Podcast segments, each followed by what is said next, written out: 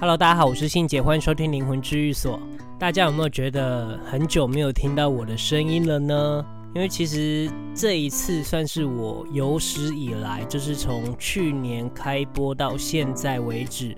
最久最久，隔最久才录的一集，那大概维持了 三个多礼拜才更新的这一次。那呃，因为近期其实发生蛮多事情的，所以一时之间要整理起来，可能也不是那么的容易。所以今天呢，我大概会跟大家聊一下我最近发生的几个比较重要的事情，然后把那个重要事情再截取重要的部分讲给你们听。然后很谢谢那一些一直以来都在支持我的听众朋友。那因为你们的讯息我都有收到，然后也有一些听众新的。听众来讯息我，然后说他听的这些呃集数，他觉得很有感觉，或者是很疗愈。那这边呢，信姐都要统一了，谢谢你们，因为你们的讯息会让我坚持下去。虽然有时候我录音会隔比较久，但是大家还是都很期待，所以这也可能是我另一个录音的动力。因为其实我录到呃已经五十八集了，其实我觉得我都讲的差不多的，就是这些知识面的东西。但是其实还是有一些新的事物在发生，所以可以的话呢，我还是想要维持一定的质量，然后来跟大大家分享这一些事情，让大家听了这些事情之后，也许有一些反思。好，那今天呢，我要讲的这个案例其实是有关于这个女生的一些妇女的疾病。我相信我的听众大部分的应该有六十趴以上都是女生。那这件事情，我希望我讲出来之后，你们都可以去注意这件事。那这个案例其实是这样子的，就是这个女生呢，她一开始发现她有肌腺瘤，那这个肌腺瘤一开始是小小的，那他也有固定的去追踪，可是，在追踪的过程当中呢，突然在某一个时刻就是变得很大，就长很快，然后因为她长的位置在子宫的中间，所以医生是跟他建议说，他可能要把整个子宫都拿掉比较安全，因为它有可能会恶化。不过现在看起来都。还是良性的，比较没有那么有关系。不过就是他的那一些呃生理期来的时候可能会痛啊，或者是经血，或者是经期不顺，这些状况都有。所以其实应该已经实际上造成他生活上的一些困扰了。那我们从细节来看的话，就是我们既然长出了这个东西，那就代表其实它是有一点因果在触发，就是这个因果在发作的时候，它其实已经发作一段时间了，然后间接的影响到肉。体，所以肉体长出了这个东西，可是它也有可能会因为这样子就停止了嘛？因为可能你的因果就不会再触复发了，可能不会一直在发作，可能要等很长的一段时间，因为每一个人的因果的时效性都不太一样。不过它在这一段时间突然长出了这么大颗的一个肌腺瘤，其实就是代表它因果的触发的那个急迫性已经很强烈了，所以影响了它这个肉体，然后反映在它的这个肌瘤上。那当然，这件事情的解决方法就是，我们希望最好的结果就是能保住她的子宫，因为毕竟她还没有生育嘛。那处理了第一次的因果之后呢，我们就要去看她肉体上的变化，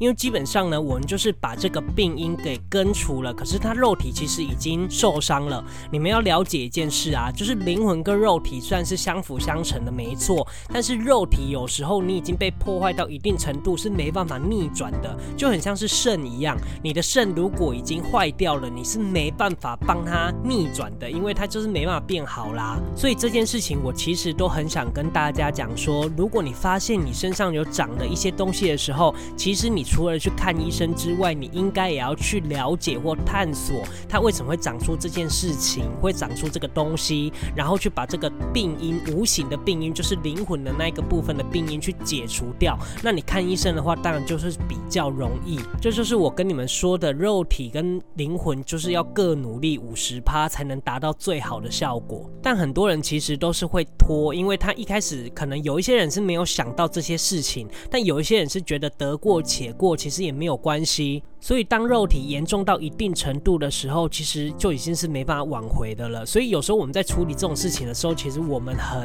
怎么说，就是很想要医好这件事情，可是有时候就没办法挽回，或者是没办法再弥补的时候，我我个人就会觉得蛮苦恼的。然后我们这件事情处理了第一次之后呢，其实他再去检查，其实看起来也没有太多的改变，但至少他的灵魂的状态其实是有稍缓的，但肉体的方面其实就是维持一样的状况。那第二次我们去询问的时候，其实状况没有太多的改变，但是灵魂的状态其实轻松很多。那我们当然也是在想尽办法，想说要怎么样去留住这个子宫。然后那时候处理的时候，他们就跟我讲说，他的子宫是没办法复原的了，因为他那一个肌腺瘤其实是有危险性的。所以如果为了生命这件事情的话，他当然是把子宫拿掉会比较好。但当下我听到这件事情的时候，其实我还没有说出来，因为我觉得说出来其实还蛮伤人的。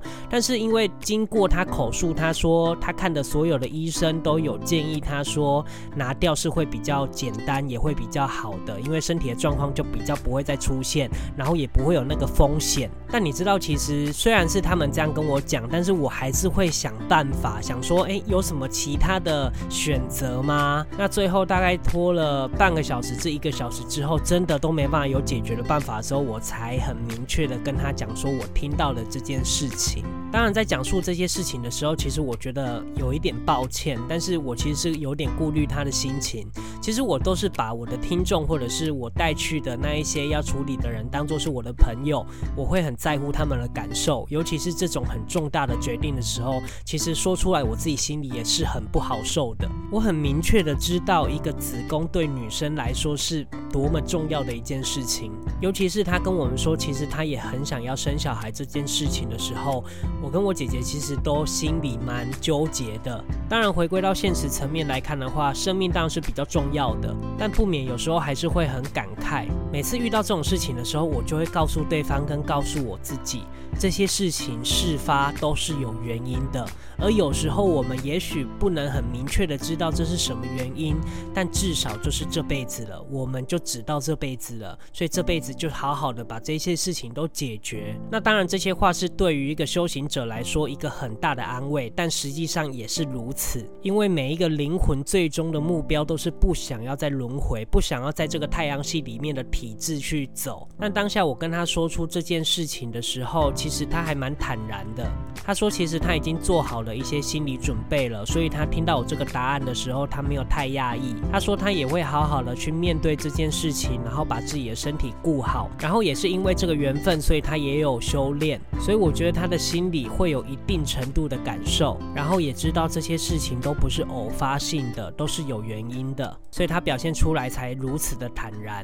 所以其实我跟大家分享这件事情，只是要告诉大家不要轻忽自己的一些健康状况。如果有一些警讯，你觉得不太对劲，那你就去看医生去检查。当然，如果有机会的话，你也可以去探索这些些事情发生的原因，这些背后无形的原因，还有灵魂上也有可能是生病了，或者是他有受伤了，甚至还有可能是一些因果的触发，这也说不定。所以其实我们就是保持着理性的判断，我们了解。有肉体跟灵魂的差异，然后也了解肉体跟灵魂其实是相辅相成的，没有偏颇哪一方。趁我们还年轻，把身体顾好，可以的话，如果有机会，就好好把自己身上那些因因果果都解决掉，以免他们在老化的时候发作。所以我也不希望大家在老年的时候就很痛苦的样子，有可能还会疑惑自己的家人。当然，老化是一个必然的结果，但是至少不要在什么五六十岁就中风吧，然后可能要躺病床二十几年那一种状况，